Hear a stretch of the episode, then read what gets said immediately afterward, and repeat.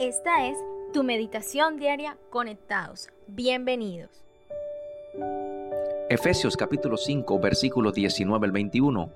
Hablando entre vosotros con salmos, con himnos y cánticos espirituales, cantando y alabando al Señor en vuestros corazones, dando siempre gracias por todo al Dios y Padre en el nombre de nuestro Señor Jesucristo, someteos unos a otros en el temor de Dios. Amados, Dios nos llama a andar en armonía. Armonía es la palabra griega que traduce acuerdo, concordancia, combinación, ajustarse o conectarse.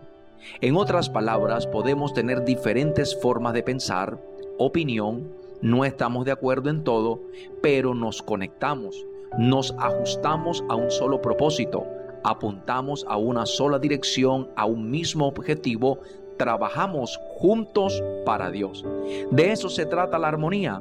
De hecho, el apóstol Pablo en la carta a los Corintios, primera de Corintios 1:10, lo definió de esta manera: Os ruego pues, hermanos, en el nombre de nuestro Señor Jesucristo, que habléis todos una misma cosa, es decir, vivan en armonía los unos con los otros, y que no haya entre vosotros divisiones, sino que estéis perfectamente unidos en una misma mente y en un mismo parecer, o sea, unidos en pensamiento y en propósito.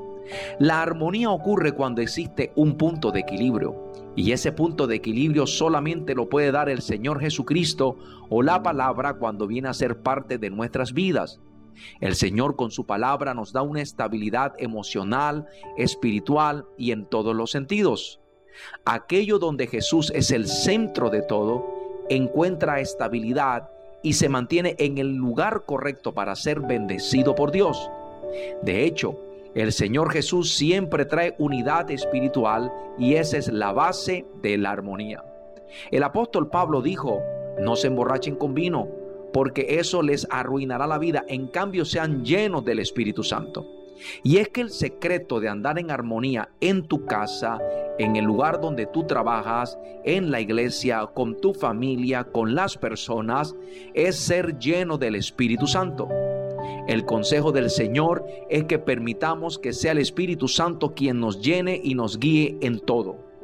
Por eso la unidad de la iglesia, así como la armonía que tú quieres en tu hogar, en tu casa, con tus hijos, con tu esposo, con tu esposa, depende del Espíritu Santo. El apóstol Pablo en Efesios capítulo 4 versículo 3 dijo, solícitos es decir, hagan todo lo posible en guardar la unidad del Espíritu en el vínculo de la paz, o sea, enlazados mediante la paz. Entonces debemos entender que no es la presión de afuera lo que nos va a mantener unidos. En otras palabras, no es la adversidad, no son las circunstancias difíciles lo que tienen que traer unidad familiar, unidad en nuestro hogar, sino que es el poder desde adentro en otras palabras, es el poder del Espíritu Santo, el poder de Dios que trae unidad y armonía en cada uno de los miembros de nuestra casa y con nuestras familias. Qué bueno es decir, como dijo el salmista, mirad cuán bueno y cuán delicioso es habitar los hermanos juntos en armonía. Y recuerda siempre, sigue conectado con Dios y también con nosotros.